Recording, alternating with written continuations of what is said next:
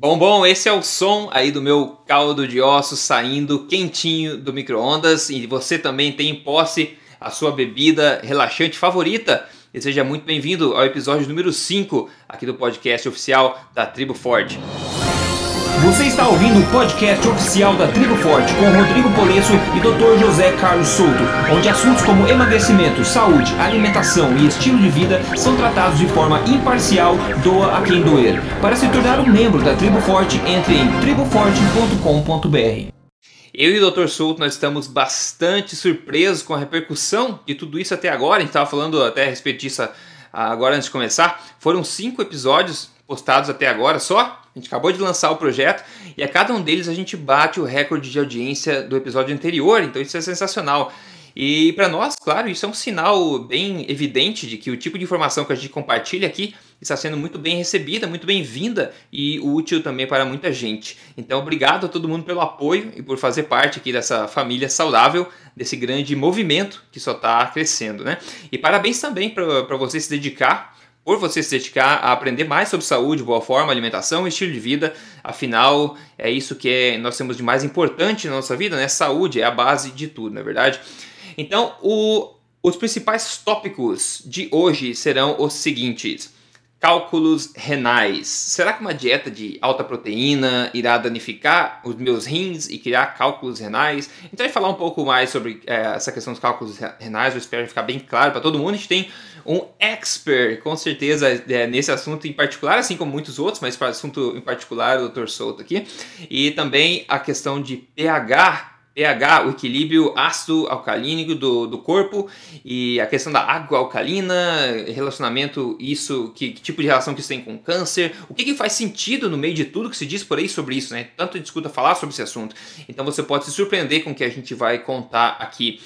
Agora, se você é membro VIP, membro VIP da Tribo Forte, você tem um bônus exclusivo nesse episódio também. No episódio passado, inclusive, você teve acesso a um exemplo de cardápio diário do Dr. Souto, um exemplo típico de cardápio dele. E nesse episódio você vai ter acesso a um exemplo de cardápio meu, com três refeições típicas do meu dia a dia.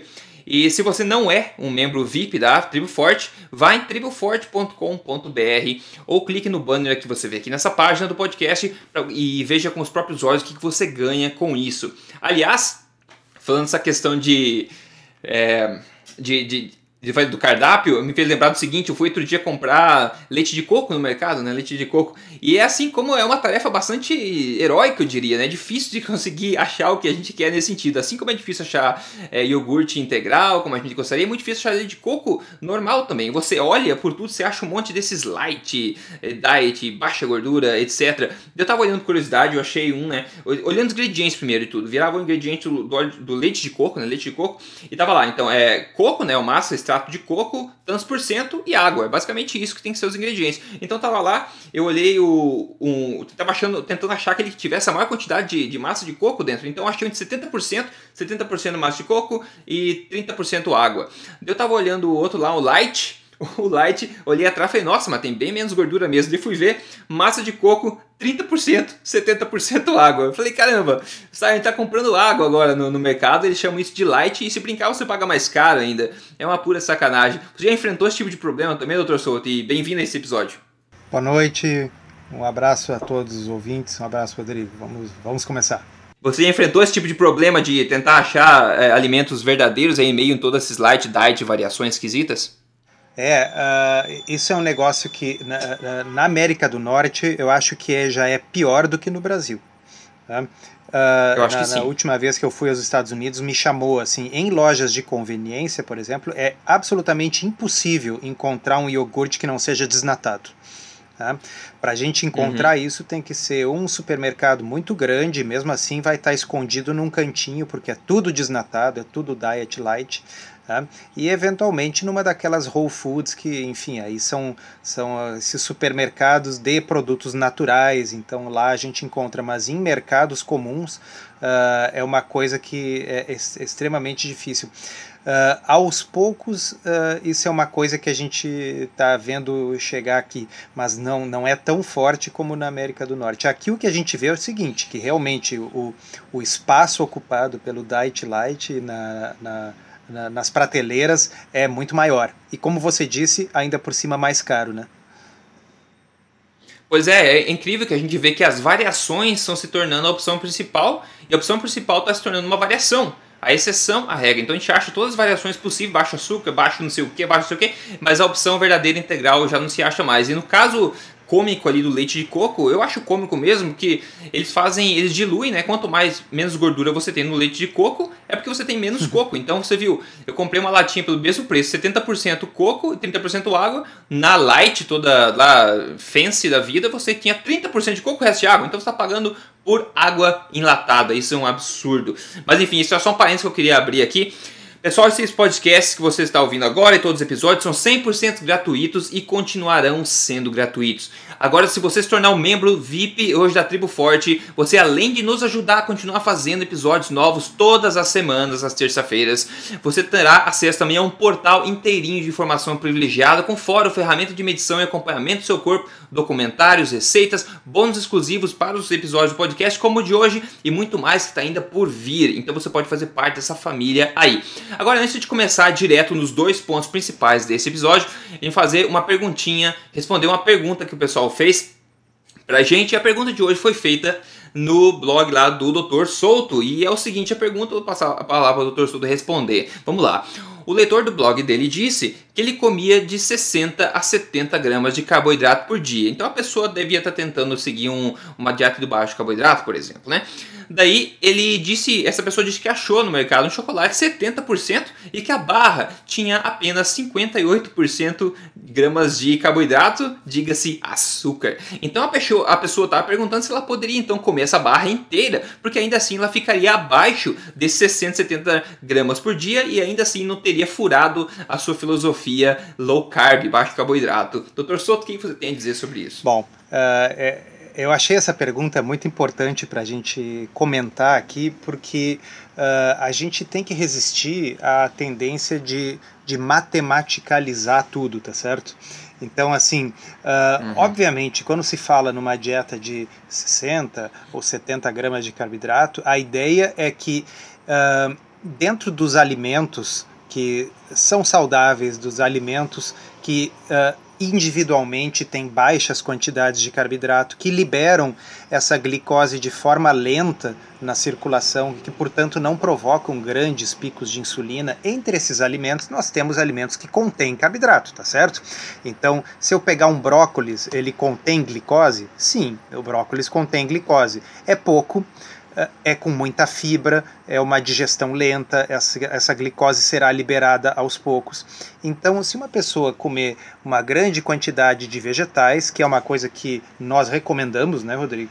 Tá? Se a pessoa comer com uma certeza. grande quantidade de vegetais, ela poderá tranquilamente consumir 50, 60, 70 gramas de carboidrato na forma de vegetais, de vegetais de baixo amido, de salada. Isso é completamente diferente de consumir 60 gramas de carboidrato na forma de açúcar refinado numa única sentada, apenas porque são 60 gramas.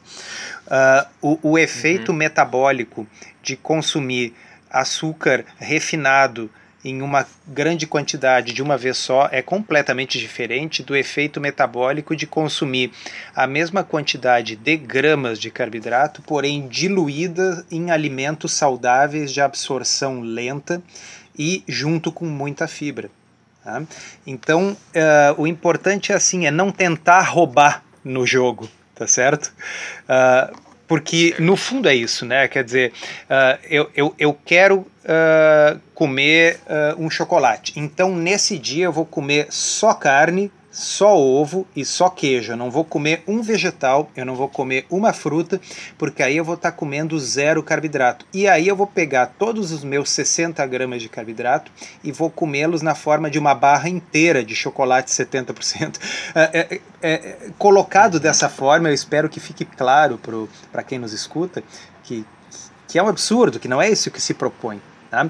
Quando nós estamos dizendo que sim, é possível fazer uma dieta de baixo carboidrato, digamos com 60, 70 gramas de carboidrato, é aquela quantidade de carboidrato que vem junto com alimentos altamente saudáveis e que nós fazemos questão que façam parte da nossa dieta, embora eles contenham uma certa quantidade de carboidrato. Mas, repito, é muito diferente do que o açúcar refinado contido uh, num, num chocolate. E além do que, tem mais uma diferença.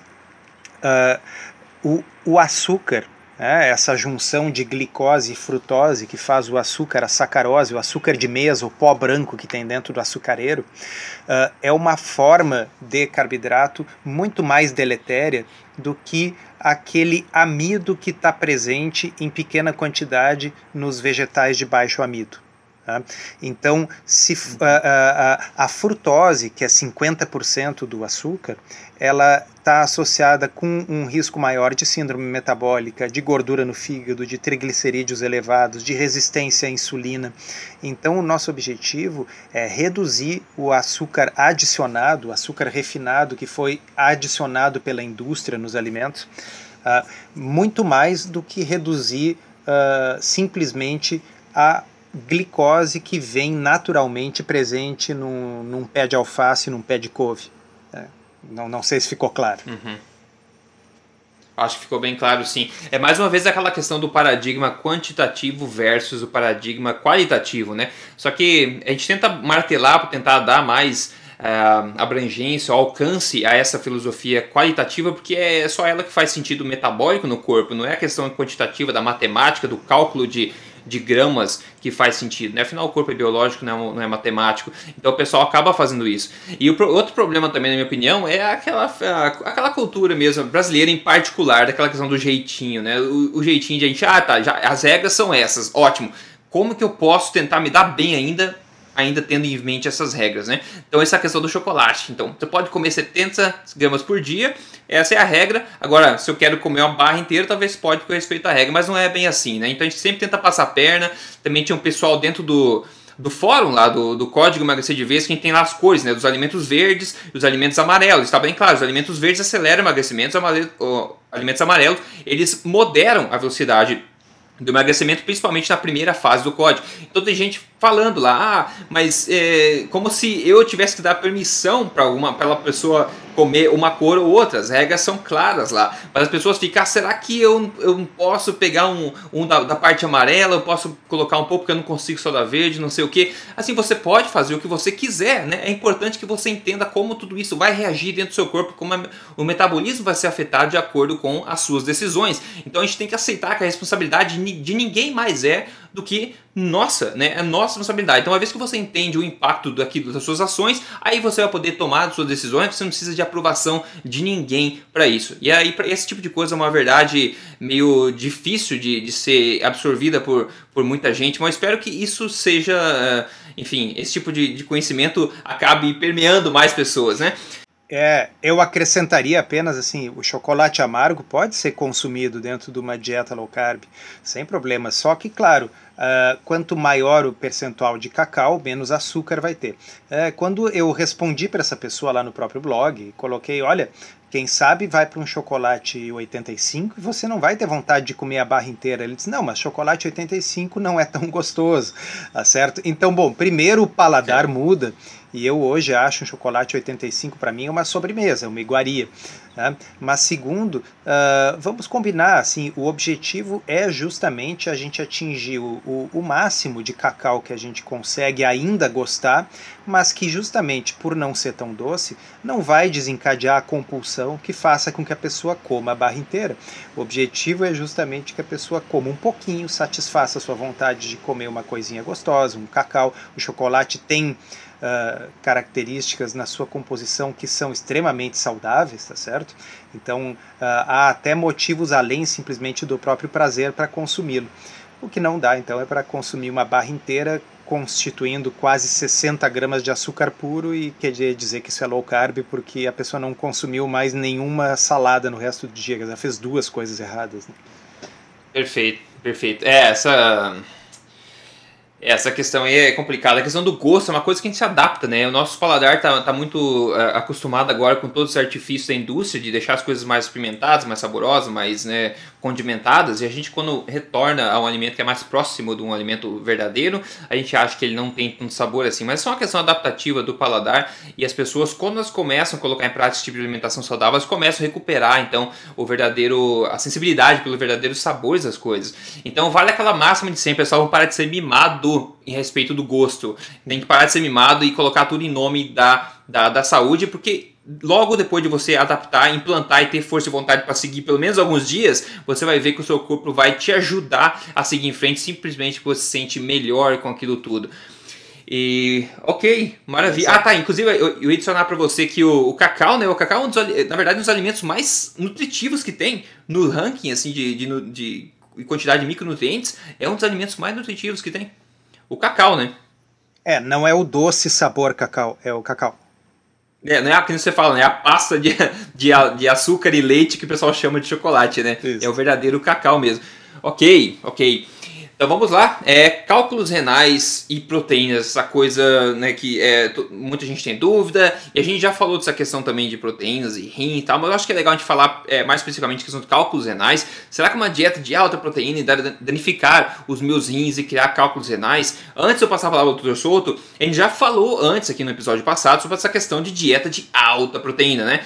Que isso é uma concepção errada que a gente tem de uma dieta de baixo carboidrato, alta em gordura, de que ela é alta em proteína proteína. Isso não é verdade. Como a gente já falou, a ciência tem mostrado que, independente do tipo de dieta normal, digamos, que você siga, a quantidade de proteína ingerida tende a se manter mais ou menos constante. Ou seja, é muito difícil para o ser humano consumir proteínas demais. E é também difícil, digamos, de menos. É, é mais difícil de mais do que de menos, na verdade. Mas a gente vê os estudos que, basicamente, elas são meio constantes, né? A, quantidade de proteína que é ingerida. Então é uma concepção bastante errada achar que você, ao abaixar os carboidratos, digamos, ao retornar a uma quantidade natural de carboidratos, você tem que aumentar a quantidade de proteína. Isso é verdade. Na verdade, você aumenta mais a de gordura e as proteínas realmente meio que se auto-regulam, auto, é, auto-regulam na, nessa questão da, da, da, quantidade. Mas agora sim, mesmo, né, o, o Dr. Suta falar agora, mesmo se o pessoal decidir aí artificialmente ingerir um monte de proteína, que tipo de problemas que isso causa no, no, nos rins e essa questão de cálculo renal todas. Então agora o melhor especialista que eu conheço no ramo, Dr. Souto, passar a palavra para você para a gente começar a explorar esse tópico. Obrigado. Então uh, vamos começar pelo seguinte. Uh, reforçando, uma dieta uh, de baixo carboidrato bem formulada não é uma dieta de alta proteína. Tá? Então, hum, se a pessoa diz assim, mas e comer toda essa carne não vai me dar problemas? Bom, a minha resposta costuma ser, mas que tanta carne é essa? Porque na é. realidade, se eu for ver, eu, eu pelo menos, não consumo mais carne hoje do que eu consumia 5, 6 anos atrás. A diferença é que eu não boto um monte de arroz, um monte de macarrão, não como um monte de sobremesa depois. É, é, o que mudou mais é o que eu não estou consumindo tá certo? Uh, mas enfim, uh, o, o, nós já conversamos num outro episódio de que a proteína não é prejudicial para rins normais. Tá? Mas ali a ênfase nós estávamos tendo é na questão da função renal. Tá?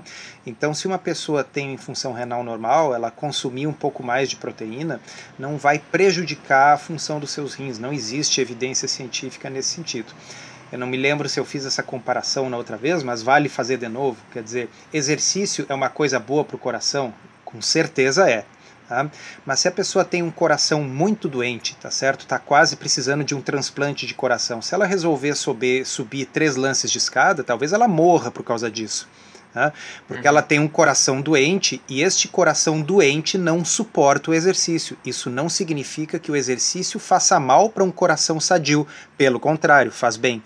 Então, um rim doente não tolera grandes quantidades de proteína, porque ele é um rim doente.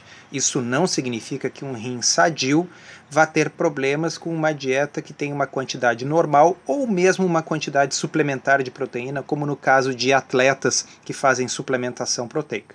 Tá? Bom, a questão do cálculo renal é um pouco mais complexa. Essa é uma questão que volta e meia as pessoas perguntam nos fóruns, tanto no Emagrecer de Vez como no meu blog, uh, e merece um, uma discussão um pouquinho mais ampla. Uh, o que acontece é o seguinte: tem algumas pessoas que nunca têm cálculo renal na vida. Tá? São pessoas que, independente de beberem muito líquido ou pouco líquido, comerem muita proteína ou pouca proteína, elas não têm cálculo renal. Essas pessoas são a maioria. Tá? E nós temos alguns azarados, tá certo? Nós uhum. temos pessoas que são formadoras crônicas de cálculo, pessoas que têm mais de um episódio de cólica renal por ano. Tá? Alguns uh, realmente têm problemas mais graves com cálculos renais e chegam a ter problemas assim cada mês ou cada dois meses. Tá? Uh, nestas pessoas, a gente faz uma análise toda, então o médico urologista ou o médico nefrologista vai pedir exames como uma urina de 24 horas e exames de sangue para tentar identificar qual é o problema metabólico que aquela pessoa tem. Uma primeira recomendação que vale para absolutamente todas as pessoas que têm problema de cálculo renal ou que já tiveram e querem evitar de ter o próximo é beber bastante líquido. Tá? Então, uh, se manter bem hidratado faz diferença. Por quê? Porque a gente vai diluir a nossa urina. A nossa urina ela tem que ser capaz de dissolver uma série de substâncias que são pouco solúveis. Tá? Vou citar algumas que comumente causam cálculos renais: o cálcio, o fosfato, o oxalato, o ácido úrico. Esses são os principais substâncias que são pouco solúveis, mas o corpo tem que botar para fora. E quanto mais água existir para diluir essas substâncias, tanto melhor. E quando eu digo água, Rodrigo, eu quero dizer uh, líquido. Tá? Então uhum. tem gente que diz assim, olha, mas eu não, eu não consigo tomar água pura, eu não tenho tanta sede assim. Então uhum. não precisa ser água pura. A pessoa pode tomar um chá, a pessoa pode tomar um chimarrão, a pessoa pode tomar um suco, de preferência não um suco doce, né, pessoal? Vamos pensar assim, uma limonada, um suco de maracujá, uhum. né? Algum, uh, alguma coisa para dar gosto nessa água, né? Bom, para quem gosta de água com gás, água com gás, enfim. Tá? Eu só sugeriria que não fosse refrigerante. Tá? Mesmo refrigerante dietético, porque o refrigerante dietético, embora Sim. não tenha açúcar, ele tem grande quantidade de ácido fosfórico, uh, que não ajuda uh, para quem é formador de cálculo renal. Tá? Então não é o problema do gás. Água com gás não tem problema. É o problema do refrigerante em si. Então essa é a primeira regra. Quanto mais líquido, melhor. E uma forma da gente aferir se a nossa urina está suficientemente diluída, bem simples, é a cor. Tá? Então, uhum. se a urina tiver com cor de água, tiver aguada, sabe quando a gente toma muito líquido, faz xixi, sai uma água. Bom, aquilo é uma urina diluída. Essa é uma urina que não forma pedra. Tá? Já aquela urina bem concentrada, amarela escura, que é uma urina de quem está bebendo proporcionalmente pouco líquido, essa é a urina ideal para formar pedras. Tá? Porque uh, o, o que nós temos que pensar é o seguinte: a gente perde líquido não só na urina e nas fezes. A gente perde urina no uh, líquido no suor e a gente perde líquido no vapor da água na nossa respiração enquanto nós falamos. Então, provavelmente, uh, depois de falar uma hora aqui nesse podcast, eu ter perdido aí uns 500 ml uh, só de vapor da água. Né? Então, no fundo, a forma melhor de aferir é pela coloração da urina. Tá? Bom, eu falei para vocês que as pessoas formam cálculos por diferentes motivos e de diferentes tipos. Tá? Então, uh, os cálculos de ácido úrico, aqueles cálculos que são compostos de ácido úrico, esse é um tipo de cálculo que está relacionado ao pH da urina. Tá? E aí, às vezes, alguém pode confundir. Ah, mas vocês já não falaram em algum momento que o pH do sangue, o pH do corpo não muda de acordo com a dieta? Acho que nós já comentamos isso uma vez, Rodrigo, ou não? Não nos podcasts, inclusive eu vou chamar a atenção para isso na, na, no próximo ponto aqui, a gente pode focar somente nessa questão do, do, pH. Ah, então depois nós vamos voltar nisso. Mas então, o pH do sangue, ele é muito estável, ele praticamente não muda, não importa muito o que a gente coma ou deixe de comer. Mas isso se dá justamente porque nós temos os rins que são poderosos reguladores do pH do sangue. Então, se existe um pouco mais de ácido sendo formado, quem bota esse ácido para fora são os rins. Se existe um excesso de uh, sais alcalinos em circulação, quem bota isso para fora é o rim. Então, o pH da urina varia e varia muito, dependendo daquilo que nós comemos. Tá? Então, naquelas pessoas que formam cálculos de ácido úrico, e infelizmente a única forma de saber isso é ou mandando a pedrinha para exame, ou fazendo o exame de urina de 24 horas. Então, diferente de beber bastante líquido, que é uma recomendação que vale para todo mundo, o que eu vou falar agora vale para quem tem cálculos de ácido úrico. A gente tem que deixar a urina o mais alcalina possível, quem forma cálculos de ácido úrico. Tá? Bom, a urina, para se alcalinizar, uh, normalmente requer um consumo alto de vegetais. Por sorte, é algo que a gente recomenda e consome é. bastante no nosso estilo de vida. Tá certo? Então, uh, pessoal, é verdade que a proteína ela tende a acidificar não o sangue, não o corpo, mas a urina ok?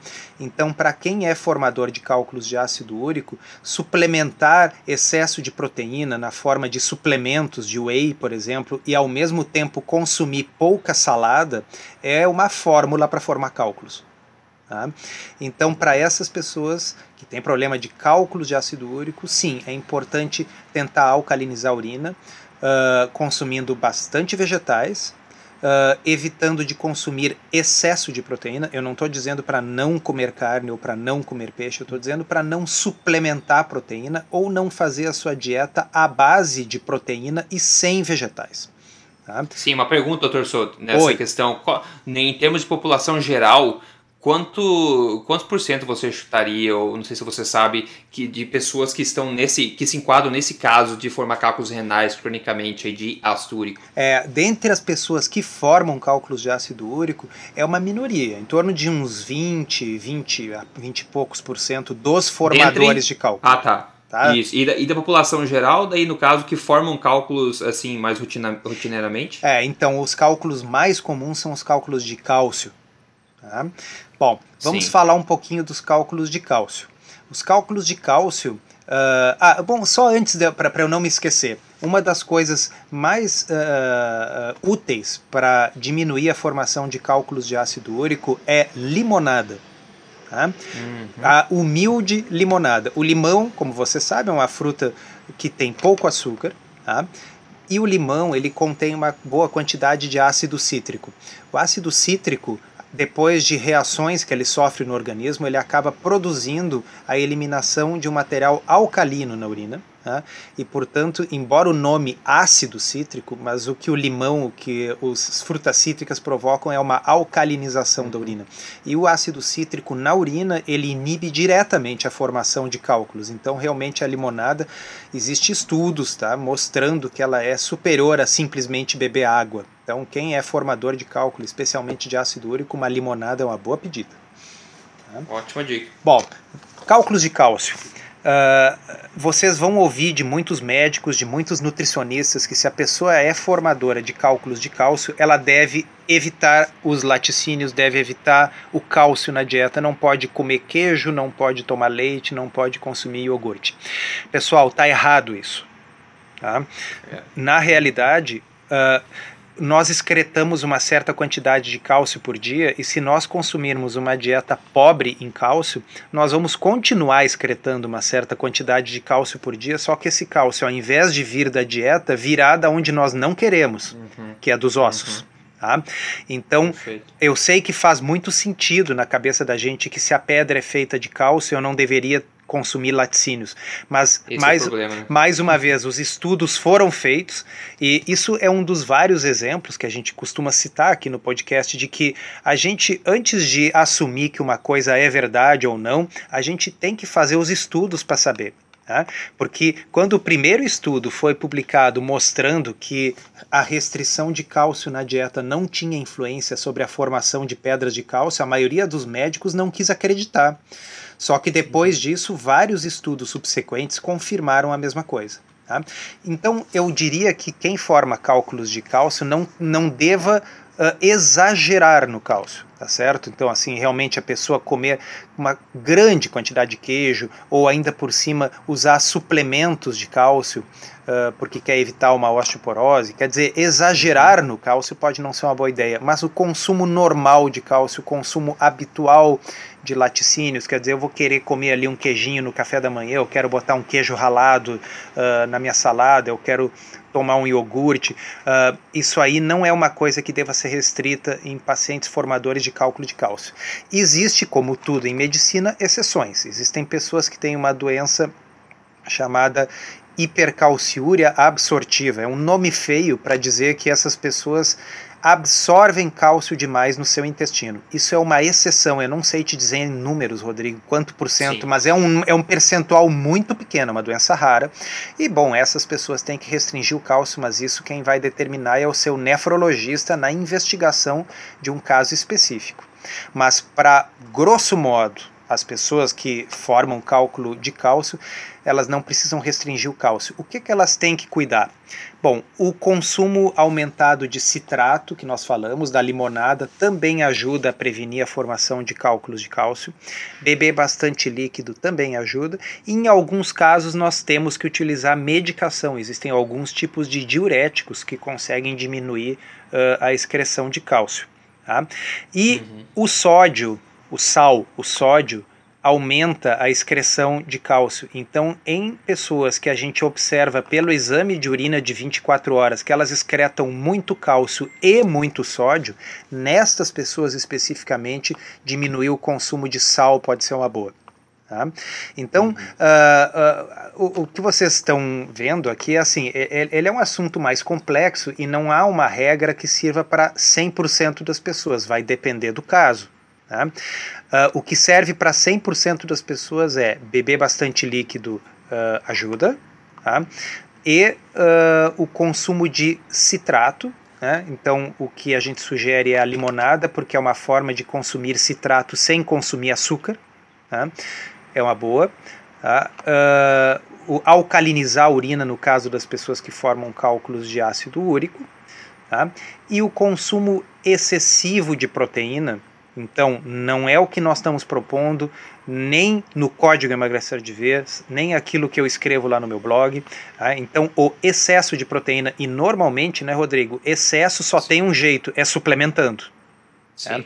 sim. Então, aquelas pessoas que estão uh, indo na academia e querem consumir aí 2, 2,5, 3 gramas de proteína por quilo de peso, quer dizer, realmente quantidades excessivas de proteína, bom, essas pessoas vão ter uma urina muito ácida, essas pessoas vão ter uma facilidade de precipitar sais de ácido úrico, uh, então, nesses casos, a gente recomenda segurar a proteína um pouco, não é fazer uma dieta hipoproteica, o fato da dieta ser low carb ou não, não tem nada que ver com essa nossa conversa. Tá?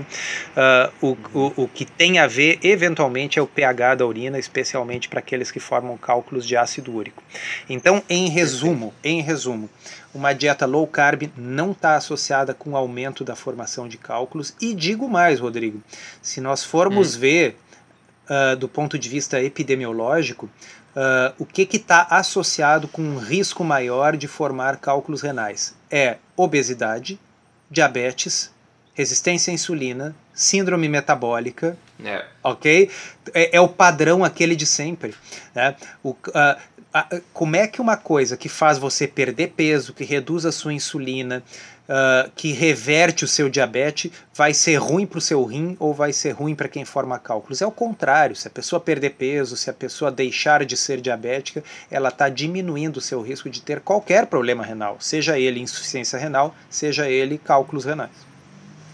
Perfeito, ótimo. Acho importante é realmente essa, esse resumo final que você fez, porque muita gente acaba escutando e e focando somente algumas coisas sem considerar o contexto. Então, para uma pessoa normal que não tem condição específica, problema renal, ou não tem problema de, de, de cálculos renais, uma coisa crônica, é, nesse caso, como o Dr. Souto falou, uma dieta normal, low carb, alta em gordura, baixo carboidrato, um, um estilo de vida saudável, palho que seja, né, um, até um consumo de proteína, até se a pessoa gosta bastante de churrasco seja, né, isso não vai causar cálculo renal, certo, doutor? É, correto. Tá?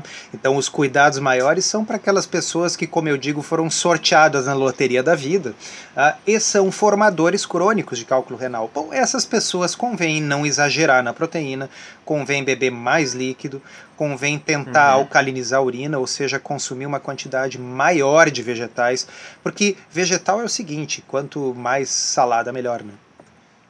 Certo, ótimo. Então, legal, espero ter ficado claro essa mensagem. Para essas pessoas específicas que têm essa condição, então todas essas sugestões valem de se, se prestar atenção. Mas uma pessoa normal, dia a dia, não existe motivo nenhum embasado para se ter medo do consumo de proteínas, etc. E formação de cálculo renal, etc. Então a gente vai puxar para o segundo assunto principal, que a gente já tocou nessa parte dos cálculos renais, que é essa questão toda do pH. Tá? Isso virou um, uma grande arma de, de marketing, virou uma indústria meio construída ao redor dessa questão toda da água alcalina e alimentação alcalina. Muitos estudos aí, é, estudos porcaria que eu digo, surgiram dizendo, falando mal da carne, utilizando dessa questão do pH. Então vou ler uma pergunta que a Aline Codognoto, Codognoto, ela postou no, no Emagrecer de Vez aqui. Ela falou o seguinte: Oi, Rodrigo e Dr. Souto. Eu tenho uma dúvida que acredito que seja um assunto interessante para o podcast semanal. Olha só. Eu estou realizando todas as mudanças na alimentação propostas pelo Código Emagrecer de Vez e estou me sentindo muito bem com essas mudanças. No entanto, o que dizer da questão da alcalinização do sangue, que fica comprometida com a ingestão de alimentos de origem animal? Segundo muitos médicos, a saúde perfeita do nosso corpo é obtida quando equilibramos o pH ácido e alcalino. E de acordo com os mesmos, a ingestão de proteína animal em abundância dificulta dificultaria este equilíbrio. O que vocês têm a dizer sobre esse tema? Então, legal, a gente vai falar sobre essa questão agora. Para começar, como o torcedor já falou, uma grande verdade que todo mundo precisa ter em, medo, em mente quando a gente está falando em pH é a grande, o grande fato que o que você come no dia a dia, o que você ingere, não tem impacto no pH do sangue. Só isso coloca abaixo toda essa indústria marqueteira aí das alimentações de proteína animal, que causa acidificação do sangue, toda essa questão da água também que você toma, que também vai mudar o, o pH do seu sangue, isso tudo vai por água abaixo, porque o corpo, como o doutor Souto vai falar com certeza, ele mantém um controle muito estrito, muito, muito, muito controlado, minucioso do pH do sangue, que varia praticamente nada, acho que é 7.35 até 7.45, um negócio assim, o pH do sangue sangue é muito, muito regulado, porque qualquer alteração nisso aí fará com que você simplesmente, bom, morra, na verdade, né? Porque você vai a, toda a integridade estrutural das, das enzimas do corpo, etc, vão vai se denegrir e você vai entrar em um estado muito crítico de saúde para começar, mas realmente seria fácil seguir até até falecer mesmo com esse caso. Então seria um absurdo a gente conseguir alterar tanto assim a questão do pH do nosso sangue, que é uma coisa tão importante simplesmente com o que a gente come. Então essa é uma grande falácia acreditar nisso. E o Dr. Souto falou agora só para relembrar que ele já disse que o pH da urina muda sim, mas o pH do sangue não muda. E isso é um grande, outra grande falácia que as pessoas começam a pegar essas fitinhas da farmácia para medir o pH da urina e achar, ah, meu sangue está alcalino, ah, meu sangue está ácido. Não, a sua urina está alcalina, a sua urina está ácida. E é justamente tá dessa forma porque o corpo está fazendo o que precisa fazer para manter o estrito controle do pH do sangue. Então, é, o doutor Souto, ela perguntou, a Aline perguntou sobre a questão de toda do consumo de, de proteína animal, por exemplo, né? E que muitos médicos por aí, etc., é, acham que a saúde do corpo depende desse equilíbrio do pH ácido no sangue. Claro que ele depende, mas não que a influência seja nossa, né? Mas é. o que você tem a dizer sobre tudo isso, né? E é, é, difícil até de saber por onde começar, né? Vamos lá. É, uh, o, o, então você falou correto, o pH do sangue ele oscila muito pouco numa faixa muito estreita, porque é uma coisa absolutamente crucial. Tá? Então é difícil a gente ter outro parâmetro no nosso corpo que varie tão pouco. Tá? Quer dizer, uhum. o pH varia basicamente no estado de saúde, numa pessoa saudável, na segunda casa depois da vírgula. Tá certo? É. Então, assim, ele está ali entre 7,35 até 7,45, quer dizer, assim, é uma variação no máximo de 0,1 ponto de pH. Tá? Uh, o que, que acontece? Nós temos mecanismos altamente sofisticados que ajudam a regular. O rim é o nosso grande regulador e a respiração também. Então o rim regula num, num, intervalo de tempo um pouco maior e a regulação imediata é feita pela respiração. Então, quando nós aceleramos a nossa respiração, nós botamos mais CO2 para fora. O CO2 diluído em água uh, é ácido, né? ácido carbônico. Então, quando nós botamos CO2 pela respiração para fora, imediatamente nós alcalinizamos o sangue. Né? E o rim faz esse controle excretando uh, prótons né? e excretando bicarbonato, dependendo da necessidade. Então, nós temos um mecanismo altamente sofisticado que regula isso, de modo que uh, vamos pensar um pouco, pessoal, assim, qualquer bicho e o ser humano, durante toda a evolução da espécie, uh, não tinha como, não, não fazia a menor ideia do que, que é pH, mas talvez a maior parte das pessoas que está nos ouvindo nem lembre direito o que, que é isso depois uhum. que terminou a química do colégio. E, no entanto, certo. como é que a gente sobrevive? Né? A gente sobrevive porque nós podemos comer o que nós quisermos e o corpo regula isso ok? Então uh, é inegável isso que eu vou dizer que o que você come ou deixa de comer não altera o pH do seu sangue. Tá? É. A discussão toda ela tá uh, e, e, eu vou usar uma analogia aqui. Eu vou usar a analogia do que eu falei para vocês antes da história do cálcio e do cálculo. Tá?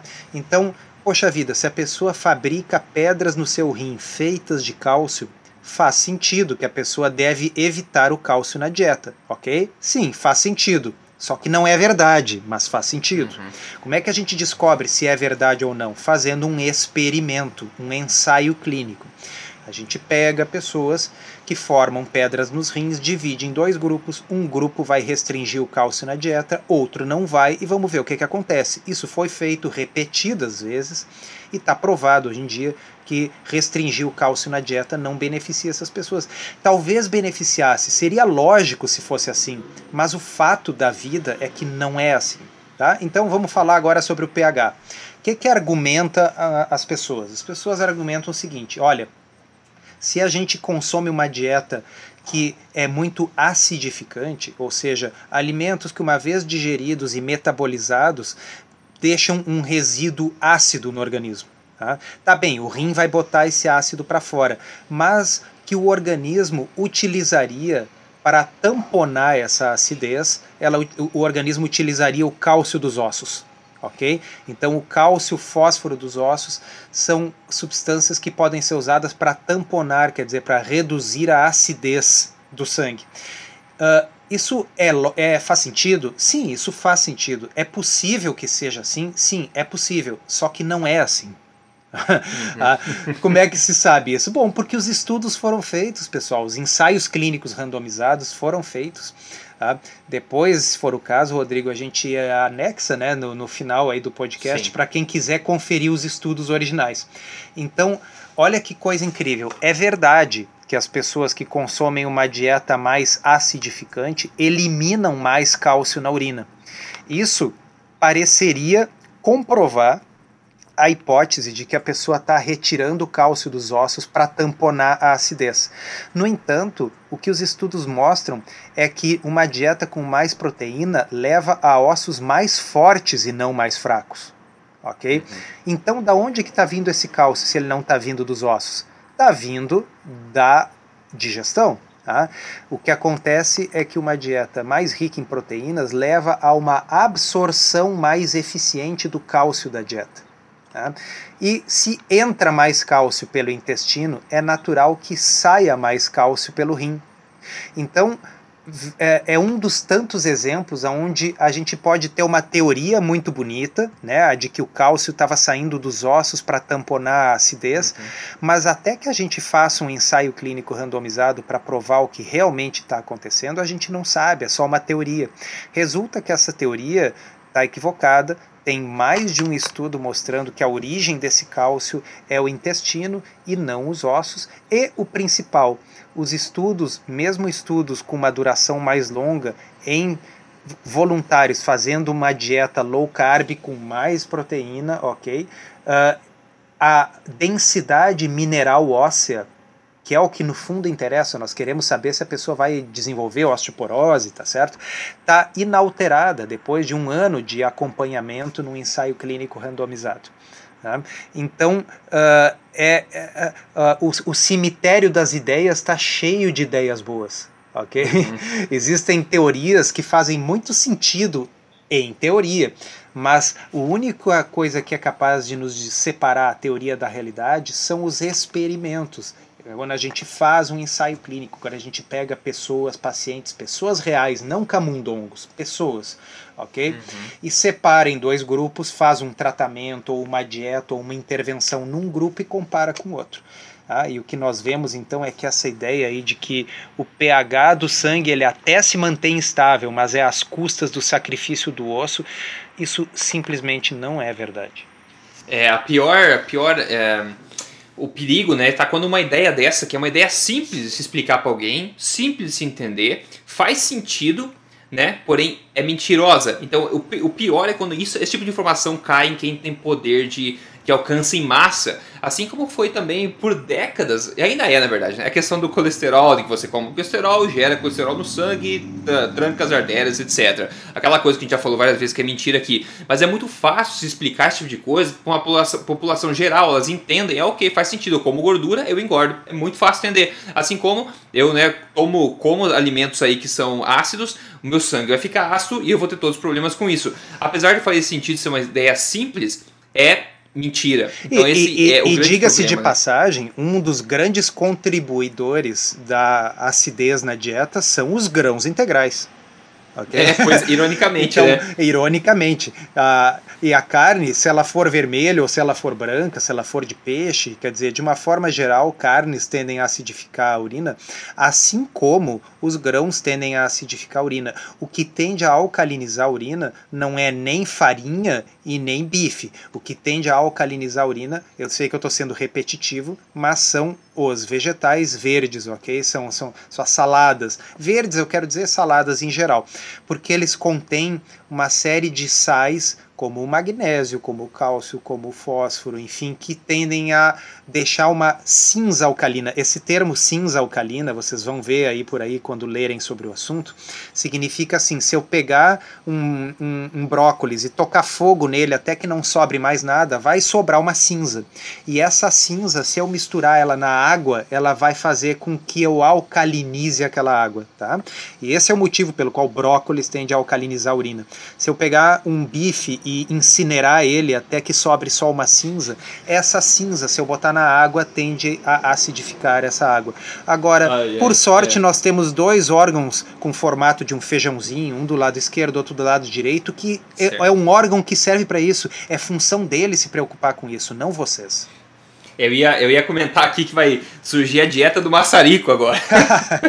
Onde o pessoal vai começar a pulverizar é, brócolis para alcalinizar o sangue, olha só. Já mas, pensou mas, que loucura se a gente tivesse que ficar pesando e medindo e calculando, calculando o pH para dizer, olha, já que eu vou comer esse, esse pedaço de peixe, eu tenho que comer tantas gramas de brócolis para compensar. Isso é loucura, pessoal. O rim faz isso. Ah, ele serve para é, isso, entre outras Deus. coisas aproveitem os benefícios de ser ser humano, tá? Esse tipo de, de característica, de benefício veio como no pacote, no é, pacote ser humano. Você o, não precisa o, o coitado do isso. nefrologista que tem que quebrar a cabeça para fazer essas contas em quem não tem rim e faz hemodiálise, ok? Porque nós uhum. que temos a sorte de ter rins, temos um órgão fantástico que faz isso num nível de precisão com duas casas depois da vírgula que nenhum ser humano é capaz de fazer.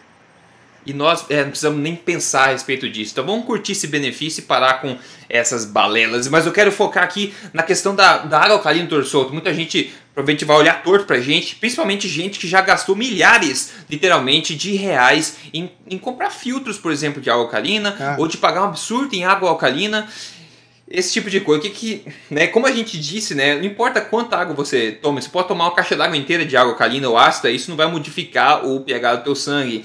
Então, na minha, minha opinião, assim, eu digo a verdade no e cru é o seguinte, isso aí você gastou dinheiro à toa, bom, se você não tivesse outra opção para tomar uma água pura, talvez no fato do teu filtro dar uma água pura e tirar as toxinas que são comuns, é ótimo, é um grande benefício. Mas a questão, se depender da questão de alcalinizar a água, eu acho que infelizmente o dinheiro aí foi foi pago por nada. É, concordo plenamente. Até porque é o seguinte, né? Uh, uh, o pH da água é 7. Tá? Se alguém já fez aí vestibular, Enem, e não sabe isso, errou. Tá? O pH da água é 7, é neutro. Tá? Então não existe água alcalina e não existe água ácida. Tá? A uhum. água ela vai ser alcalina se ela for uma solução fraca de sais alcalinos. Por exemplo, se eu pegar magnésio e colocar misturado na água, Tá? Então aí eu não vou ter água alcalina, eu vou ter uma solução diluída alcalina de magnésio. Ok? Uhum. Se eu botar enxofre na água, bom, eu não vou ter uma água ácida, eu vou ter uma solução ácida diluída de enxofre, de ácido sulfúrico, enfim. Tá? Então, o que, que acontece? Uh, a quantidade destes sais que está diluído na água para alcalinizar o pH dela é uma quantidade muito pequena É uma quantidade medida em miligramas, em microgramas, ok? O que perto das quantidades que nós consumimos na comida é irrelevante.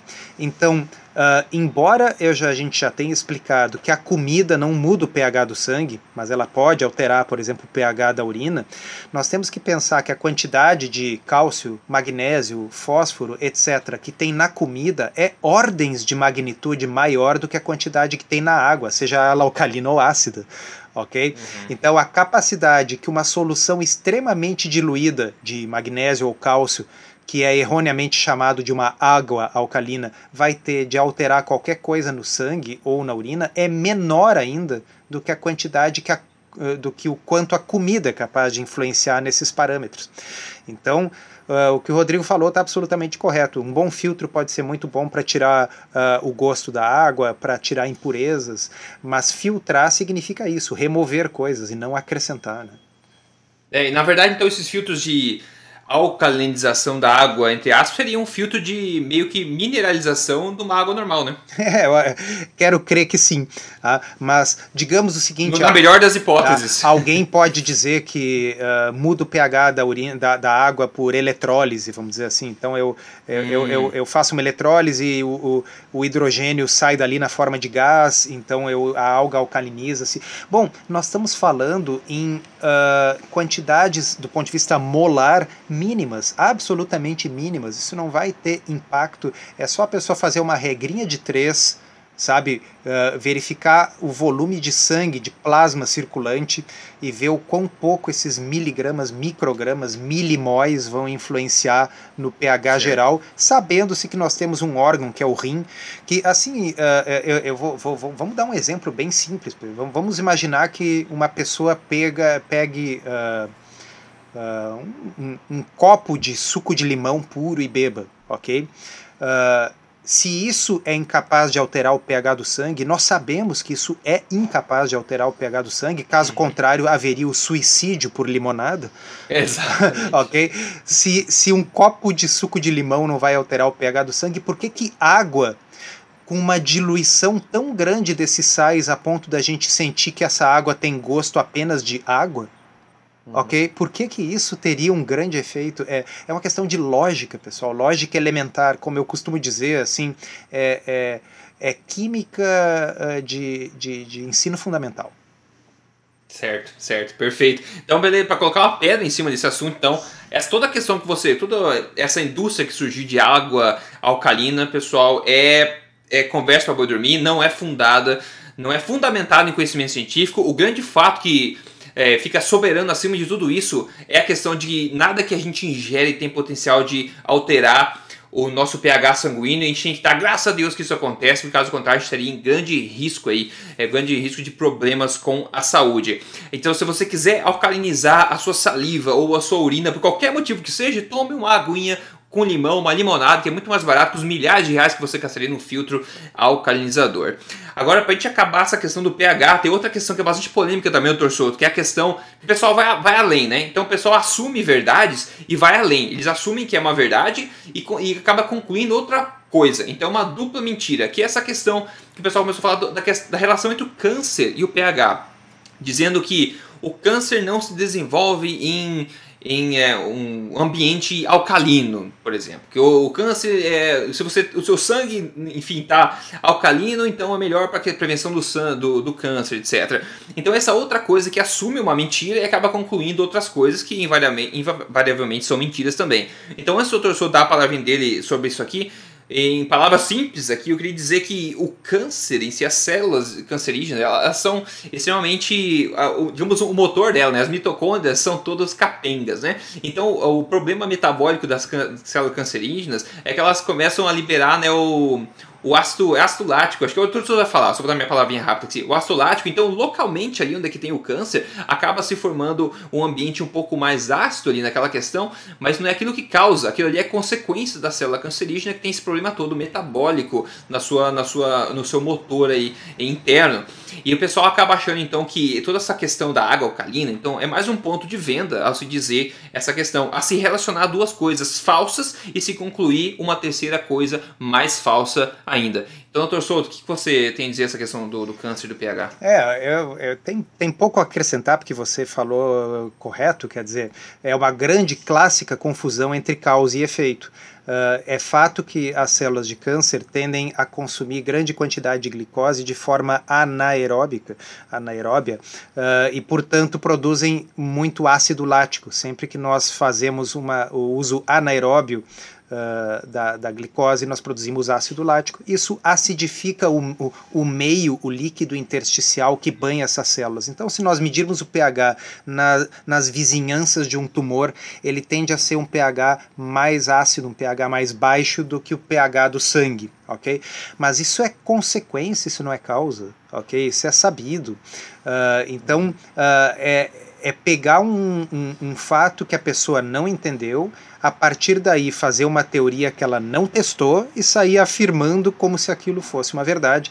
É, é, é importante que, que, que, as pessoas desenvolvam um certo ceticismo, né, Rodrigo? Que as pessoas Sim, não, não acreditem em qualquer pensamento mágico, em qualquer pó de fada que falam para elas. Não existe coisa mágica, não existe uma solução, não existe um tratamento que único que resolva tudo, todas as doenças, todos os tipos de câncer. Isso seria maravilhoso, mas isso é pensamento mágico, isso é conto de fadas. Então, uh, o, o, o, trabalho nosso, o trabalho meu, o trabalho do Rodrigo, ele é baseado em evidência. Uh, existe toda uma hierarquia das evidências, desde os estudos de evidências mais fracas até os ensaios clínicos randomizados, que a gente tanto fala aqui, aqueles com seres humanos, não com camundongos. Tá? E não um estudo uh, que cita dois ou três pacientes publicado pelo fabricante do filtro de água. Não, não, não. Eu estou falando num estudo com centenas, às vezes milhares de pacientes, conduzido por uma universidade séria, publicado numa revista médica de boa reputação. Esse é o uhum. tipo de evidência que nós usamos aqui. Exato. Aquela questão, né? Não pergunte pro cabeleireiro se você precisa cortar o cabelo, né? É muito bom você considerar considerar as suas fontes. Então tem que ser uma coisa destendenciosa, independente, imparcial. E a gente tenta fazer o nosso melhor para para tentar prover esse tipo de informação para você, para que vocês tenham o próprio uh, autonomia aí de procurar também e verificar tudo isso. Então a gente, a gente sempre diz, né? Acredite em ninguém, não confie é, plenamente em ninguém, seja sempre cético, isso inclui nós mesmos também. O que a gente fala aqui também, muita opinião pessoal e muito é questão dos fatos científicos que a gente menciona. Mas tenha esse ceticismo, porque isso é saudável e afinal está tratando da sua saúde, que é o bem mais valioso que você tem. Com isso, a gente meio encapsula que uh, fecha o, o assunto principal de hoje aqui, tá? Lembrando que o pessoal que é membro, membro VIP da Tribo Forte vai ter acesso também a um bônus que é um, um cardápio que eu tô, um exemplo de cardápio que eu tô dando diário, típico meu lá com as refeições, então eu tô dando de brinde pro pessoal é, que é membro da Tribo Forte disso aí. E pessoal que também é membro da, no episódio passado, como eu disse, o Dr. Souto é, mostrou um exemplo dele, do que ele come um, no, numa, num dia típico dele também de três refeições.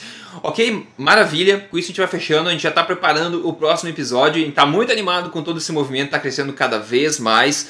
A gente está realmente tentando fazer o nosso melhor para trazer cada vez mais informação, porque eu acho que todo mundo precisa saber a verdade, apesar de ser, às vezes, totalmente oposta ao que a gente acredita, né? Mas tudo que a gente faz aqui é para o nosso próprio bem. Então, se você não é membro da Tribo Forte ainda, você tem um link, eu tenho um banner aqui embaixo, ou você entra em triboforte.com.br e você pode, pode ver com seus próprios olhos os tipos de benefícios que você vai ter por ser um membro. Então, doutor Souto, eu vou ficando por aqui, eu deixo o papel importante de você dar só um tchau pro pessoal e a gente fecha esse episódio.